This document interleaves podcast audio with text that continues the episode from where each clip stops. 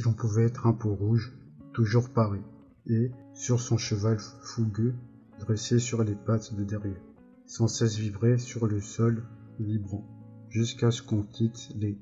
éperons, car il n'y avait pas d'éperons, jusqu'à ce qu'on jette les rênes, car il n'y avait pas de rênes, et qu'on voit le terrain devant soi, comme une lande tendue, déjà sans encolure et sans tête de cheval.